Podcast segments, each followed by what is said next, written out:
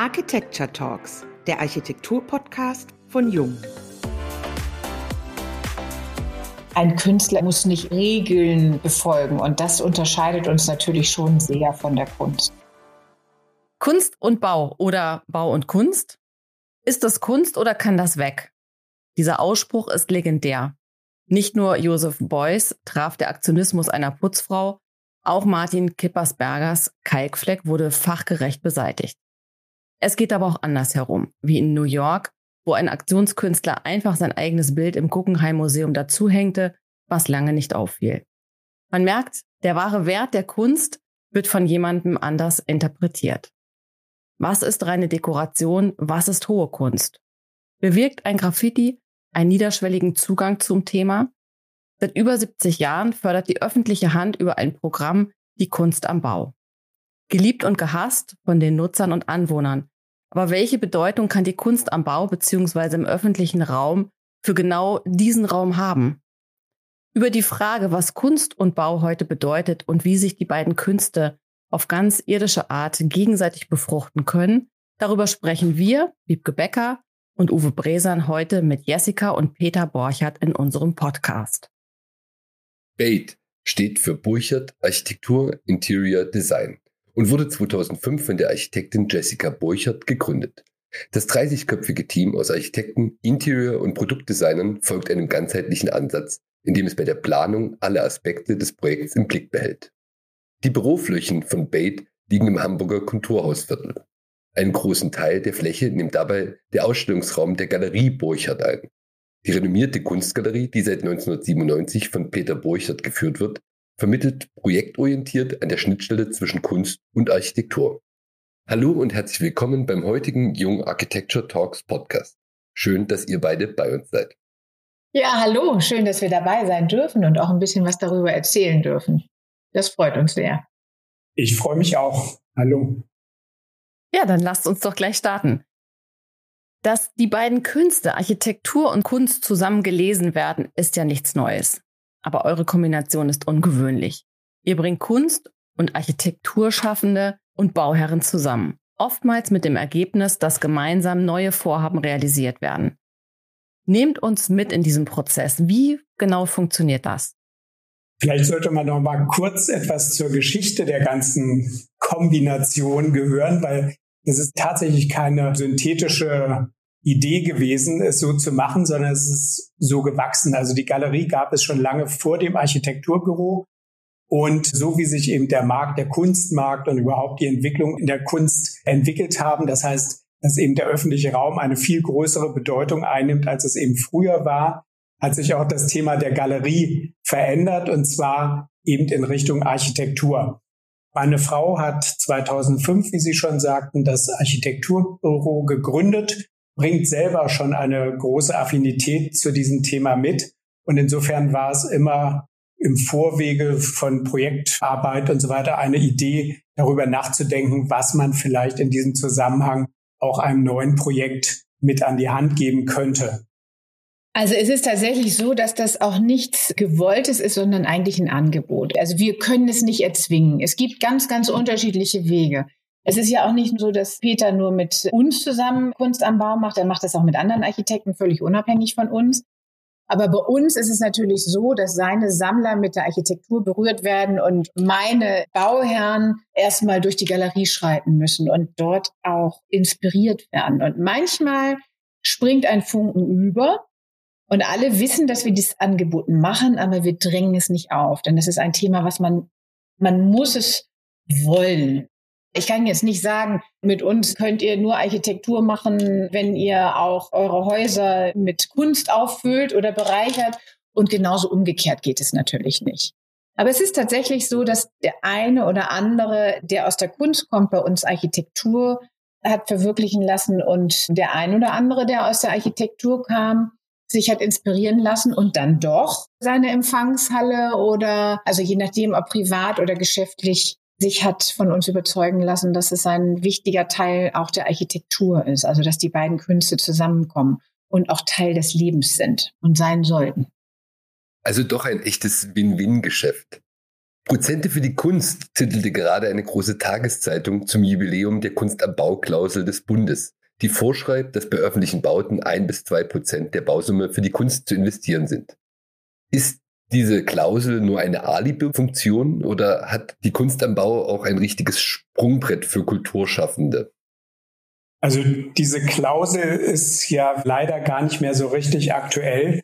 Sie wird nur noch in bestimmten Bereichen, also in bestimmten Bundesländern oder eben beim Bund in Berlin wird sie wahrgenommen bzw. ernst genommen. Kurioserweise war es Hamburg, was diese Idee überhaupt in die Welt gesetzt hat, sodass heute dieser Kunst am Bau Bonus weltweit sozusagen den Deutschen oder Hamburg zugeschrieben wird, aber hier schon als erstes auch wieder abgeschafft wurde. Das heißt, die öffentlichen Gebäude, die in Hamburg entstehen, haben diese Auflage nicht mehr zu erfüllen.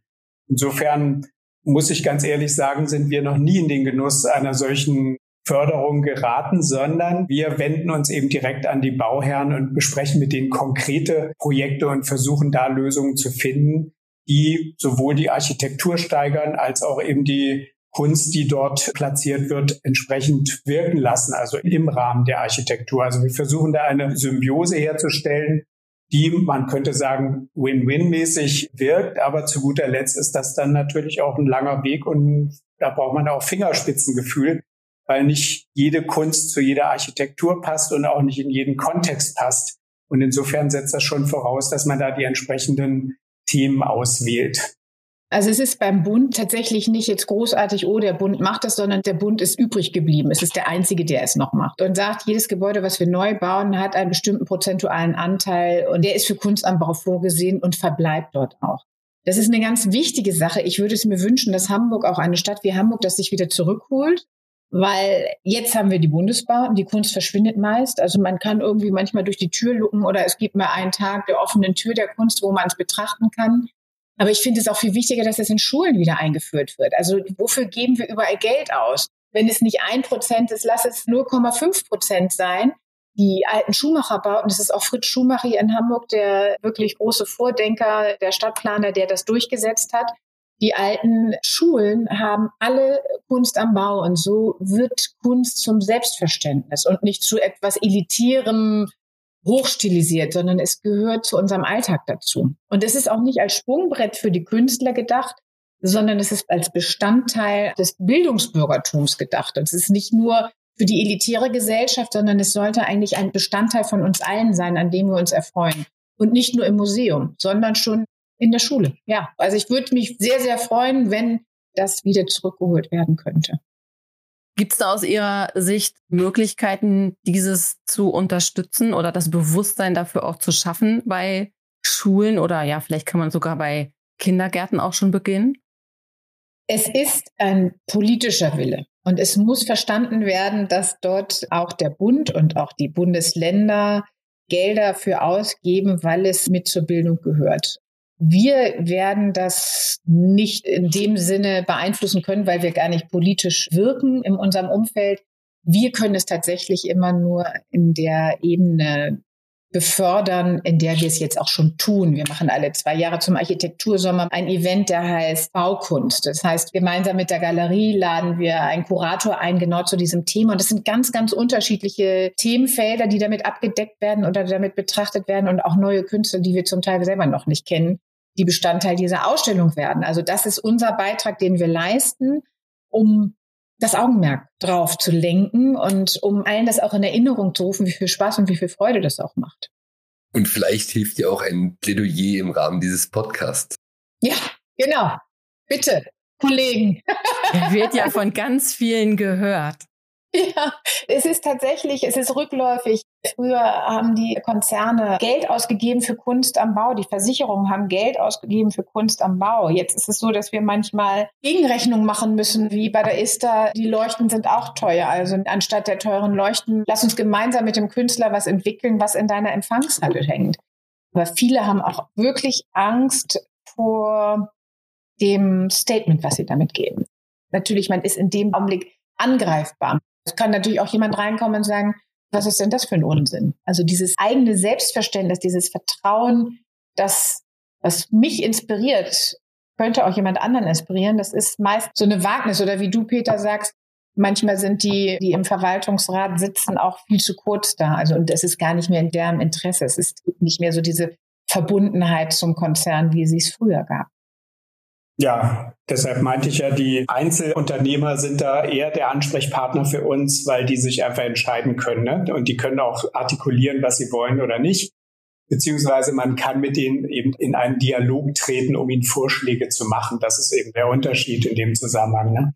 Und wenn man jetzt mal überlegt, was da jetzt in Frage kommt, wenn man jetzt über Kunst und Architektur nachdenkt, dann meinen wir damit tatsächlich nicht, dass man jetzt lange Gänge mit Bildern bestückt, die es sowieso schon gibt, die also auf Halde gemalt wurden oder im Auftrag gemalt wurden, sondern wir meinen damit tatsächlich so Ansätze aus dem Bereich der angewandten Kunst, die es wiederum auch in unseren Breitengraden gerade nicht so einfach hat, weil sie so ein bisschen gekauft wird, als wäre Auftragskunst sozusagen etwas minderwertigeres als jetzt die freie Kunst, die im Atelier entsteht.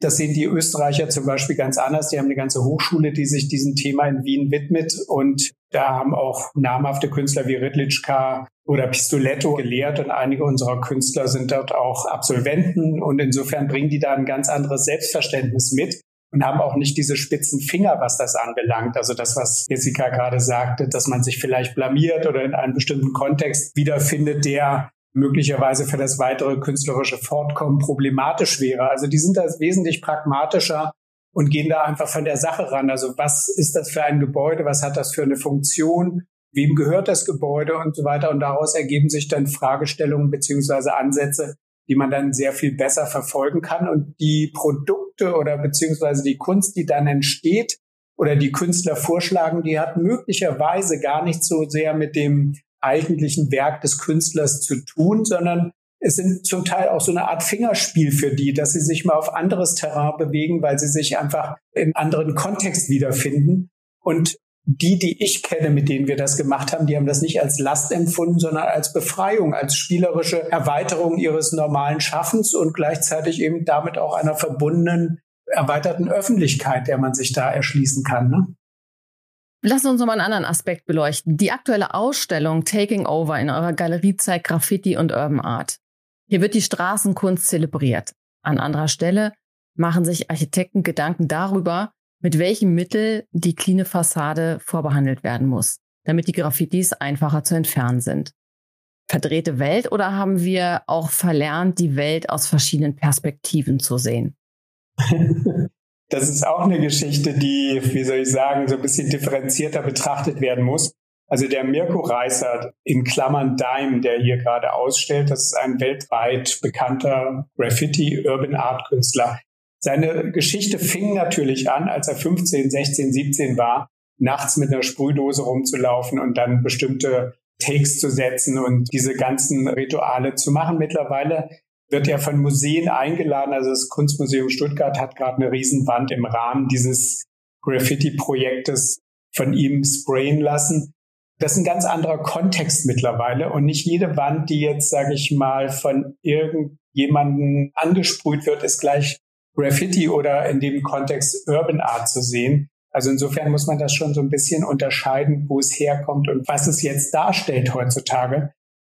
Natürlich wissen wir, dass dieser Aspekt, die Wände in den Städten zu beschmieren, sage ich jetzt mal, also jetzt einfach nur wild drauf loszuspringen, um sich selber da als Take wiederzufinden, hat natürlich nichts mit dem gestalterischen Aspekt zu tun, der sozusagen jetzt daraus erwächst, dass man ein Gebäude mit einer bestimmten Botschaft versehen will. Also diese Künstler, also er zum Beispiel, die arbeiten gerne auch in Kollektiven oder Teams zusammen, kriegen dann größere Aufträge. Also zum Beispiel haben sie jetzt die Wilhelmsburger Reichsstraße, so eine riesige neu gestaltete Verbindungsstraße zwischen Hamburg und Hamburg-Harburg gestaltet oder eben auch große Wände hier in den großen Verkehrsknotenpunkten, die wir hier in der Stadt haben aber eben auch in anderen Städten. Er hat auch eine Riesenausstellung in Rouen. Insofern wird das natürlich gewürdigt, während diese Manie jetzt alles besetzen zu können, ob das jetzt Autos sind, da wird ja kaum differenziert, ob das Autos sind, ob das Wände sind. Da geht es um was anderes. Da geht es einfach um so ein Zeichen, das kann ich, also mache ich's, ne, sozusagen. Aber das ist vielleicht ein bisschen zu kurz geschossen und hat nichts mit der Uridee der Graffiti-Pioniere zu tun, die das seinerzeit mal ins Leben gerufen haben und was ganz anderes im Hinterkopf hatten. Sie wollten den öffentlichen Raum nicht nur für sich persönlich, sondern für sich, für ihre Generation zurückholen. Und das ist, glaube ich, ein legitimer Ansatz, dem kann man durchaus folgen.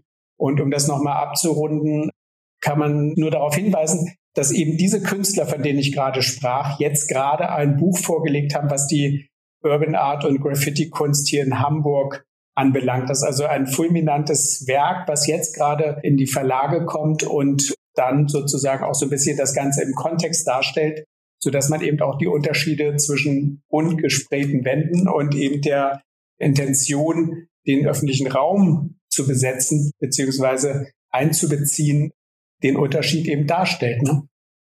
Wenn wir heute ja an Kunst denken im Allgemeinen, dann hat man immer so Bilder von exaltierten Persönlichkeiten, horrende Preise bei Kunstauktionen, über die dann in den Nachrichten berichtet wird, schrille Events. Diese ganzen Sachen haben ja oft nichts mit der Realität wirklicher Kunstschaffender und Kulturschaffender zu tun. Ihr bietet ja eine Plattform auch für andere Künstler. Wie findet ihr diese Protagonisten und was findet ihr, müsste sich ändern im Markt und quasi eine Aufmerksamkeit auch für nicht nur die großen Namen? Es war tatsächlich mal anders. Also was ich finde, was sich tatsächlich ändern muss, ist der Mut des Einzelnen, seinem Bauchgefühl zu folgen. Also ich muss nicht Kunst als Wertanlage sehen und mich in den Kunstmarkt bewegen. Das kann ich nur mit einem bestimmten Budget und mit Beratung und manchmal sicherlich wird da auch sehr viel Schindluder geschrieben. Und es geht eigentlich darum, die Kunst muss einen bewegen. Und ich muss, wenn ich Kunst kaufe, nicht drauf achten, was ist das für eine Aktie und gibt es jetzt die Möglichkeit, dass das in drei Jahren fünfmal so viel wert ist. Also das soll Kunst gar nicht bewirken. Das ist natürlich so, weil nicht nur bei verstorbenen Künstlern, sondern auch bei lebenden Künstlern es einen geschaffenen Hype gibt. Und das ist unerreichbar für, für uns, also für uns, die jetzt nicht über das entsprechende Budget verfügen. Das hat aber auch nichts mit dem Thema zu tun, dass ich mich mit Kunst umgebe. Es ist nicht nur die Kunst wertvoll, die in den Auktionshäusern gehandelt wird. Es gibt unglaublich viele Künstler, die unglaublich Gutes schaffen. Möglicherweise landen sie irgendwann in den Auktionshäusern. Das kann gut sein, aber möglicherweise auch nicht. Also das kann ich heute jetzt noch gar nicht sagen. Und das wünsche ich mir dass wir da wieder hinkommen, dass es da eine Begeisterung für gibt und dass ich mir nicht ein Poster aufhänge, sondern dass ich mich damit beschäftige und mich mit Kunst umgebe. Das wünsche ich mir auch für viele, weil das wirklich bereichernd ist. Das schließt auch so ein bisschen an das an, was vorhin schon diskutiert wurde, und zwar die frühzeitige Erziehung, also der Kontakt zu Kunst, dass der hergestellt werden muss in Kindergärten, Schulen und so weiter, also viel wichtigere Rolle in der Bildung spielen müsste. Und das ist eben auch das, was wir heute erleben. Also Medienschelten sind ja gerade sehr beliebt. Da will ich mich gar nicht anschließen oder sowas. Aber viele Tageszeitungen oder auch Magazine haben die Anzahl der Journalisten, die sich damit auseinandersetzen, stark runtergefahren. Es wird gar nicht mehr in alle Ecken geschaut. Das heißt mit anderen Worten, die leben von dem, was ihnen zugesandt wird. Und das sind oft, sage ich mal, Strukturen, die erhebliche Mittel in Bewegung setzen können, um entsprechende Konzepte darzustellen, Kataloge zu drucken und entsprechende Projekte anzukündigen, die dann natürlich von den Medien bereitwillig übernommen werden und zum Teil gar nicht mehr großartig recherchiert werden müssen. Aber das hat eben nichts mit dem zu tun, was des Künstlers Alltag oder des Vermittlers Alltag eigentlich bedeutet, sondern die Künstler haben viel zu viel zu tun, um sich, sage ich mal, so merkantilen Dingen in der Konzentration zu widmen, wie das vielleicht notwendig wäre. Und auch die Vermittler haben es nicht einfach, weil dieses Thema tatsächlich in der Öffentlichkeit keine so große Rolle mehr spielt. Es sei denn, es geht eben um große Namen, das sind immer wieder die gleichen Namen und das ist eben eigentlich das Beschämende. Man hat ja den Eindruck, dass es seit 20 Jahren gar keine neuen Künstler mehr gibt. Das sind immer die gleichen Namen, die da kolportiert werden und die immer wieder zu den gleichen großen Events gezeigt werden. Das kann man natürlich machen, aber damit ölt man natürlich diesen ganzen Unterbau, der eigentlich notwendig ist, also dieser Humus, auf dem Kunst, sag ich mal, als Kulturgut und sozusagen seiner Verbreitung wächst, den höhlt man natürlich aus. Also weil der natürlich kaum noch überlebensfähig ist. Ne? Es gibt dann auch so Bestrebungen beziehungsweise so irrsinnige Sachen, dass jetzt also Kunst in einer Galerie gekauft mit 19 Prozent Mehrwertsteuer besteuert wird und wenn sie aus dem Atelier kommen mit 7 Prozent und so weiter. Das versteht doch kein Mensch mehr. Also dass der Kunde sozusagen beim Galeristen sich das angucken soll, um dann im Atelier es zu kaufen und so weiter. Ich meine, Das ist eine verrückte Welt. Als Ursache dessen kann ich nur vermuten, dass es da einfach um ein tiefes Unverständnis dieser Branche geht. Es geht also nicht um das, worauf die Medien dann schauen, dass es ein Riesenevent gibt und da waren so und so viel tausend Leute und so und so viel Hektoliter Champagner sind da geflossen, sondern es geht einfach darum, wie man, sage ich mal, sowas in das öffentliche Leben impliziert und dann entsprechend auch erlebbar macht. Also nicht nur für die Elite, sondern eben für alle, die sich dafür interessieren, die es durchaus noch gibt. Das ist so ein bisschen abgelöst worden, alles von Biennalen und so weiter, was sich jetzt auch schon wieder langsam beruhigt. Aber es gab tatsächlich mal nach dem Moment, so in den 90er Jahren vielleicht, wo jeder den Eindruck hatte, von einem Künstler, den er mochte, will er wenigstens ein kleines Werk und wenn es eine Grafik ist, haben, löste das dann ab, dass man, sage ich mal, starke Reisetätigkeiten feststellen konnte, von einer Biennale zur anderen. Die wurden zum Teil auch so orchestriert gelegt, dass man also sozusagen mit einem Rundreiseticket alle drei oder vier Events von Venedig bis Münster und Berlin dann in einem Rutsch durcherleben konnte. Aber selbst das hat sich natürlich abgekühlt, jetzt nicht nur durch Corona natürlich, aber es ist im Grunde ein Wandel unterwegs und die Kunst scheint mir so ein bisschen mehr in der Isolation zu stecken, als es ihr selber oder der Branche bewusst ist. Und wie man da wieder rauskommen soll, da mache ich mir schon gewisse Gedanken oder Sorgen. Wir haben jetzt noch mal einen kleinen Satz vorbereitet. Vervollständigt den doch bitte noch einmal. Wenn Architektur und Kunst aufeinandertreffen, dann ist es eine Bereicherung. Für Sie, Herr Borchert? Doppelte Bereicherung. Sehr gut. Wunderbar. Und mit diesem kleinen Spiel schaffen wir eben den Schritt von der Kunst auch zur Architektur. Denn euer Schaffen bezieht sich ja eben nicht nur auf die Vermittlung von Kunst, es wird auch konkret gebaut. Kleine, feine Projekte, aber auch große Unternehmenszentralen für Global Player.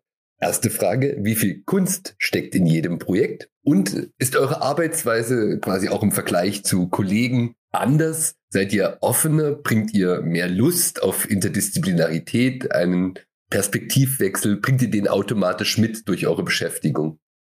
Ich glaube schon, dass das so ist, weil wenn man den Horizont erweitert, bringt es auch immer größere Blickwinkel mit sich.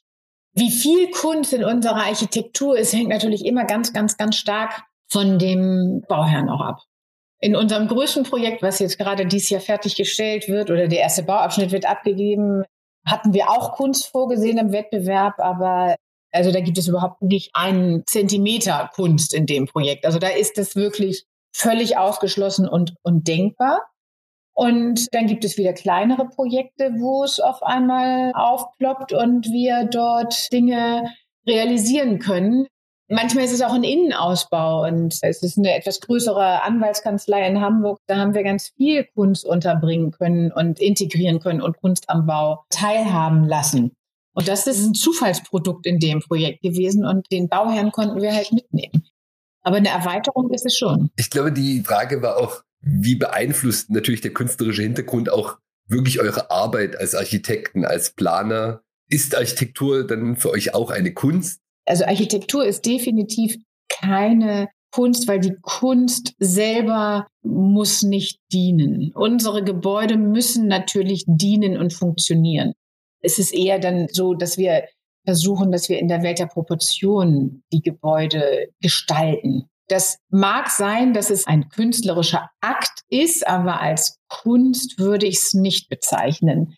Aber man sieht es auch, wenn man jetzt die Biennalen miteinander vergleicht, ob das die Architektur- oder Kunstbiennale ist. Man kann sie ja kaum noch unterscheiden. Also die Architekturbiennale wird immer künstlerischer und die Kunstbiennale wird immer architektonischer. Wenn man so in beiden Welten zu Hause ist, wird es einem auffallen. Aber es gibt ja auch Architekten, die Raumskulpturen bauen als Skulptur ohne Inhalt. Dann ist es sicherlich schon wieder dichter dran an der Kunst. Aber ein Gebäude muss schon in erster Linie auch dienen. Also das ist sicherlich richtig, aber da muss ich so ein bisschen vielleicht einschreiten als Nicht-Architekt, der ich bin. Die Architekten sehen das vielleicht so ein bisschen zu streng oder so, aber ich glaube einfach der Fundus, also durch die Auseinandersetzung mit Kunst, der Fundus an Ästhetik, und an Formfindung und, und Variantenreichtum und so weiter. Also das, was man da mitbringt, das sehe ich in euren Projekten schon. Also wenn ihr das entsprechend in die Wettbewerbe mit einfließen lasst und so weiter. Also das sind schon deutliche Unterschiede. Also man erkennt ja auch, sage ich mal, Gebäude, die von Ingenieuren entworfen wurden, stellen sich ganz anders dar. Ich will das jetzt gar nicht bewerten oder so, aber denen sieht man das ja auch an, dass da andere Prämissen sozusagen im Vordergrund standen. Und ich glaube, bei euren Sachen sieht man schon, dass wenigstens der kleine Teil, der sich jetzt ästhetisch artikuliert in der Architektur, das Feld ist ja mittlerweile so riesig, dass man das gar nicht fassen kann. Also selbst ein Allgemeinmediziner, glaube ich, wird da noch ausgestochen, was das Wissen eines Architekten anbelangt.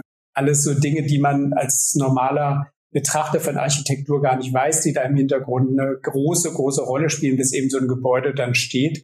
Aber dieser Bereich des Gestalterischen oder so, da glaube ich, wird sich doch niederschlagen, ob man sich mit Kunst auseinandersetzt oder nicht. Ne? Da hast du recht. Also inspirieren lassen tut man sich schon und das haben auch die anderen großen. Also das Guggenheim Museum von Frank Lloyd Wright ist auch eine Inspiration eines russischen Künstlers. Also die Schnecke, die er dort äh, hat Architektur werden lassen. Die Inspiration hat er sich tatsächlich von einem Künstler geben lassen, der ihm irgendwann vorher mal über den Weg gelaufen ist. Das ist sicherlich so.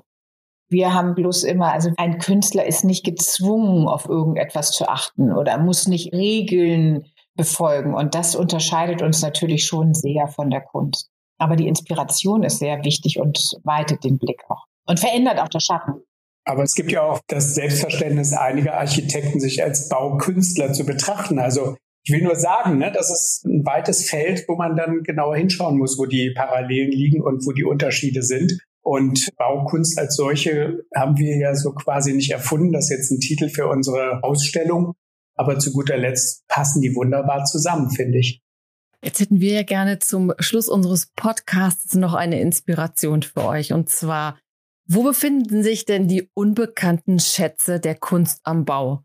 Und was wäre ein Ort, wo ihr sagt, den muss man unbedingt mal gesehen haben? Na, das ist ja eine Frage. Peter, ich weiß wo. Neapel.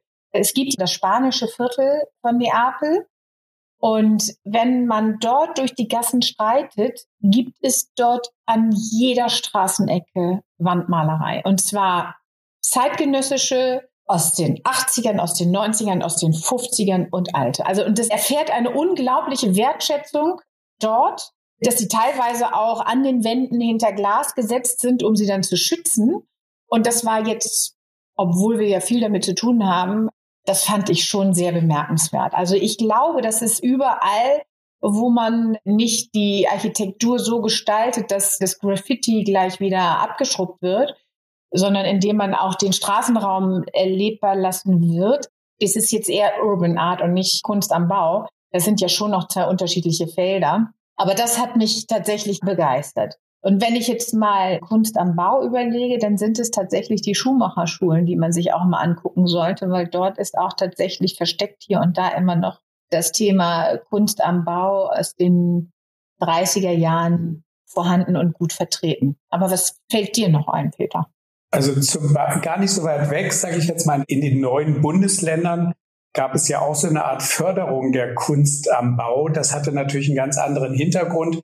Aber dort findet man eben auch in allen öffentlichen Gebäuden mehr oder weniger gelungene, weil zum Teil eben durch den sozialistischen Realismus determinierte Kunstwerke, die ich finde, auch erhalten werden sollten. Also das berühmteste Beispiel ist vielleicht am Alexanderplatz das ehemalige Haus des Lehrers oder Haus der Lehrer, wo dieses Fries außen dran ist, wo man sich fragt, aus welcher Zeit ist das denn? Und es ist genau die richtige Frage, weil damit wird dieses Gebäude, was jetzt keine besondere architektonische Musterleistung ist, wird dadurch natürlich individualisiert und erhält natürlich auch damit seinen kontextualen Zuspruch, sage ich mal, zum sozialistischen Realismus oder eben zu der Zeit, in der es entstanden ist. Ne? Ansonsten kann man nach wie vor eben sagen, dass jetzt New York natürlich irrsinnig viel Kunst am ja. Bau mitbringt, weil dort, wie soll ich sagen, es zum guten Ton gehörte. Das ist, glaube ich, auch nicht mehr so, wie es früher Anfang der 2000er war, dass die Bauherren, also das sind ja dann große Unternehmen gewesen zum größten Teil, die dann auch so eine Competition laufen hatten. Wer hat eben das größte Wandbild von Liechtenstein oder was weiß ich oder Skulpturen von Korda vor der Tür und so weiter. Das war tatsächlich dadurch auch getrieben, dass man da so eine Art Wettbewerb auf dem Gebiet hat. Heutzutage ist es sicherlich so in Asien, also vor allen Dingen auch in China, wo sehr viele große Kunstgalerien, die haben das ja auch als Wirtschaftszweig entdeckt sozusagen, Sofern die politisch unkritisch ist, gibt es da auch riesige, also wirklich gigantomanische Ansätze im öffentlichen Raum eben Kunst zu platzieren. Übrigens auch in Taiwan. Ne? Die haben das auch so ein bisschen als Gegenstand der Moderne verstanden und wollen da natürlich mithalten. Aber ich glaube, das ist so ein bisschen inspiriert eben auch von der Competition wiederum mit New York und Amerika überhaupt. Ne? Herzlichen Dank. Das ist ein ganz schönes Schlusswort für unseren Podcast heute. Wir danken für die inspirierenden Worte und auch unseren Zuhörerinnen und Zuhörern fürs Zuhören. Und wir können schon versprechen, wer jetzt sich vielleicht auf den Weg nach Neapel, New York oder China macht, um die Kunst am Bau zu bewundern, wir werden auch weiterhin fleißig mit unseren Podcasts dabei sein und freuen uns auf die nächste Folge der Jung Architecture Talks, dem Architektur-Podcast von Jung.